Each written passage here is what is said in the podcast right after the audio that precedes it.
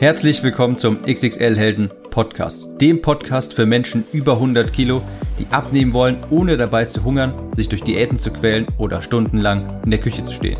Ich bin Tim, ich habe mein Gewicht von 140 auf 70 Kilo halbiert und hier findest du echte Erfahrungsberichte und Tipps und Tricks aus der Praxis, die dir dabei helfen, dein Wunschgewicht zu erreichen und auf Dauer zu halten.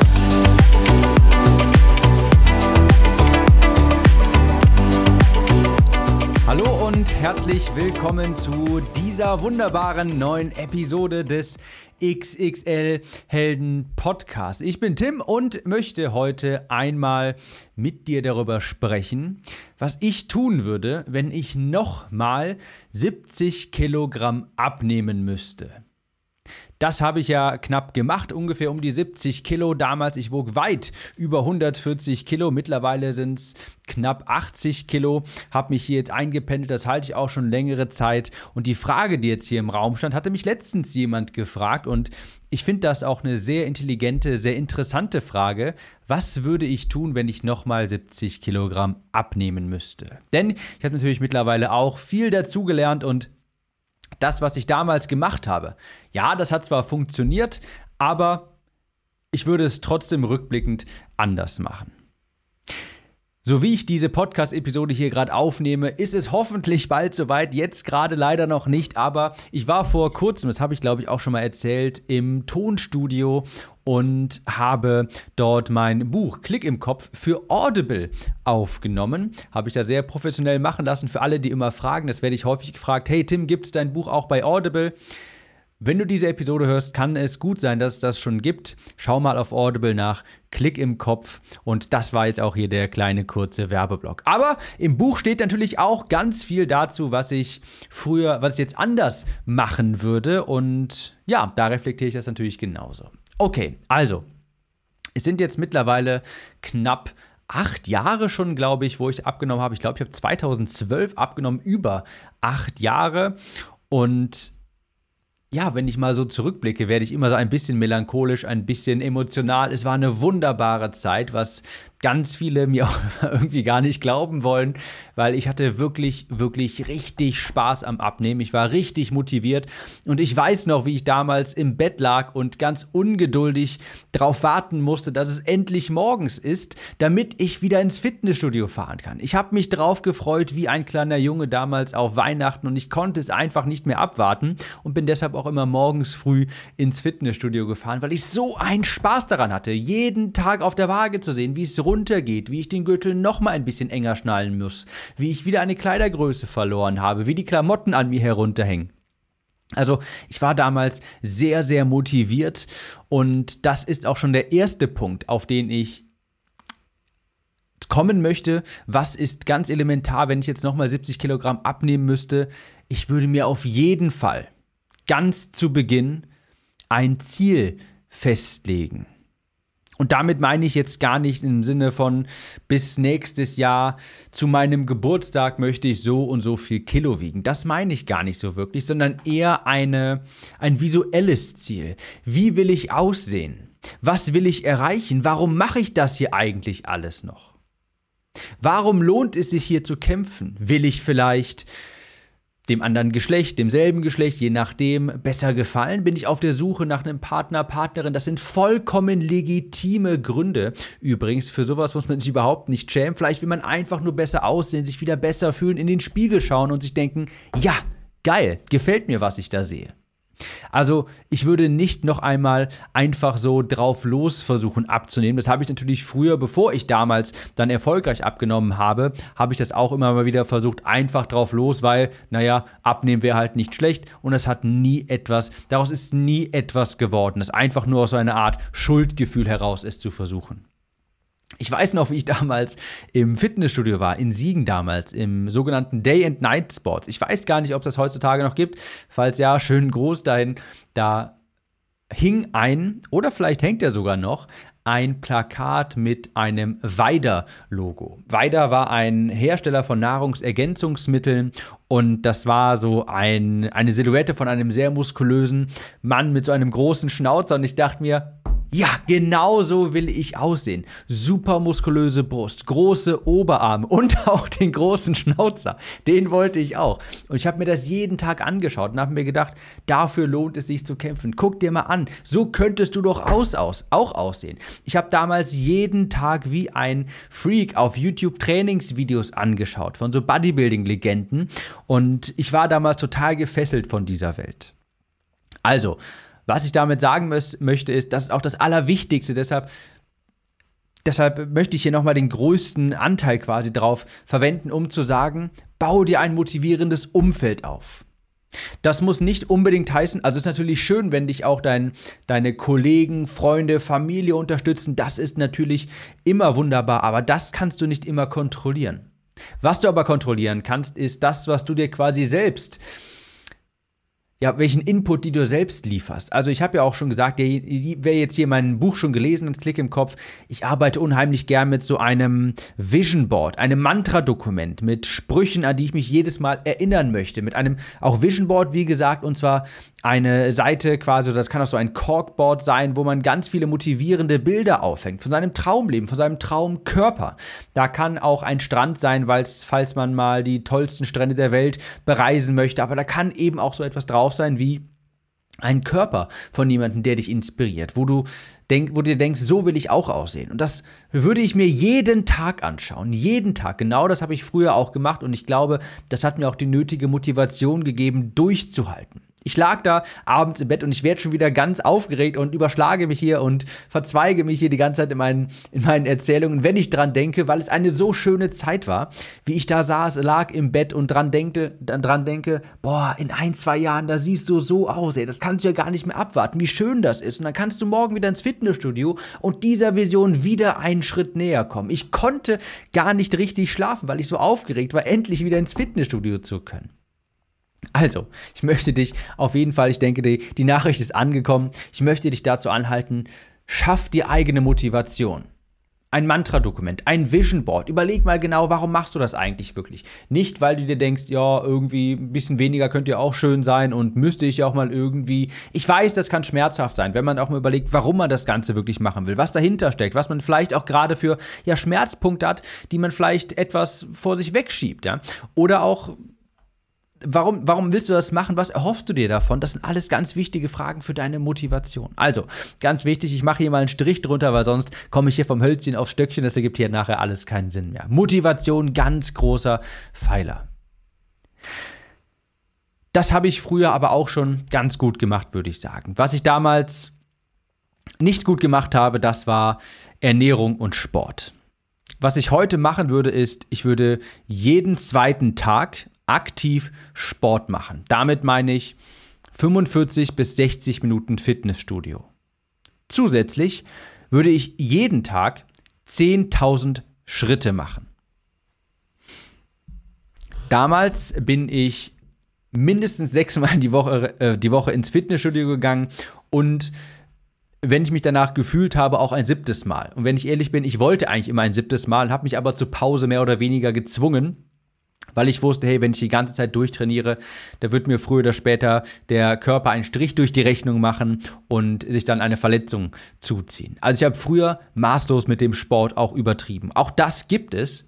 Und das hat später auch dann zu etwas geführt, komme ich gleich drauf, ähm, ja, was ich mir gerne erspart hätte. Heute würde ich den Sport deutlich moderater angehen. Sprich, wie ich sagte, jeden zweiten Tag Fitnessstudio, 45 bis 60 Minuten, muss gar nicht Fitnessstudio sein. Es kann auch beispielsweise ein YouTube-Video sein. Es gibt mittlerweile so viele tolle gratis YouTube-Workouts, die du einfach nachtun kannst von zu Hause aus und das ist auch vollkommen ausreichend. Also jeden zweiten Tag eine Sporteinheit. Dann jeden Tag 10.000 Schritte. Ich bin über die letzten fünf Jahre so wirklich ein sehr großer Verfechter von diesen 10.000 Schritten täglich geworden. Warum?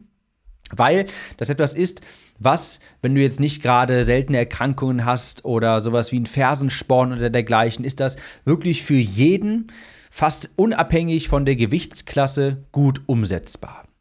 Klar, wenn du jetzt wirklich massiv übergewichtig bist, dann wirst du es schwer haben, 10.000 Schritte zu machen, dann mach halt anfangs vielleicht nur 6.000. Mir geht es darum, dass du jeden Tag aktiv bist. Warum betone ich das so sehr? Ich sage ja immer wieder, Du hast nur dann erfolgreich abgenommen, wenn du auch nicht wieder zunimmst.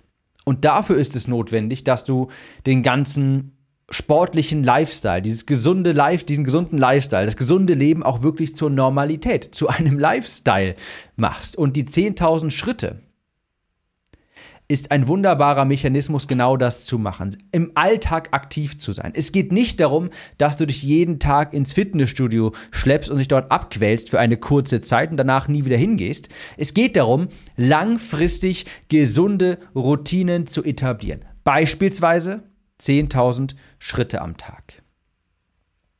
Die mache ich bis heutzutage noch. Gebe ich, mir, gebe ich mir sehr viel Mühe. Manchmal erschaffe ich nicht die ganz 10.000, aber dann durchschnittlich über die Woche 10.000. Sprich, wenn ich an einem Tag vielleicht mal nur 7.000 habe, dann habe ich an einem anderen vielleicht mal 15.000 und das gleicht sich dann auch aus.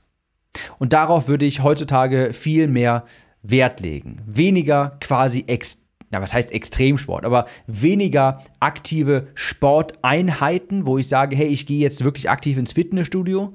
Davon weniger, aber gleichzeitig mehr aktiver im Alltag sein, weil das auch etwas ist, was man auf jeden Fall langfristig durchhalten kann. Also 10.000 Schritte am Tag. Ich weiß übrigens, dass diese 10.000 Schritte am Tag eigentlich nur eine Marketingerfindung war. Ich glaube sogar von so Schrittzähler.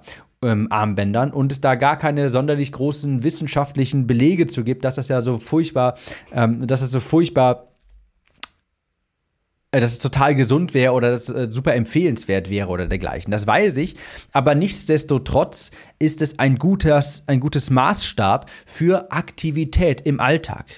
Ob es jetzt wissenschaftlich fundiert ist, sei dahingestellt. Fakt ist aber, wenn du 10.000 Schritte am Tag machst, dann bist du aktiv im Alltag und das zählt. Und ich sag mal so, seitdem ich 10.000 Schritte am Tag mache, so, so oft habe ich noch nie die, die Zahl 10.000 hier gesagt. So oft ich das, äh, solange ich das mache, habe ich auch wirklich gar keine Probleme mehr, mein Gewicht langfristig zu halten.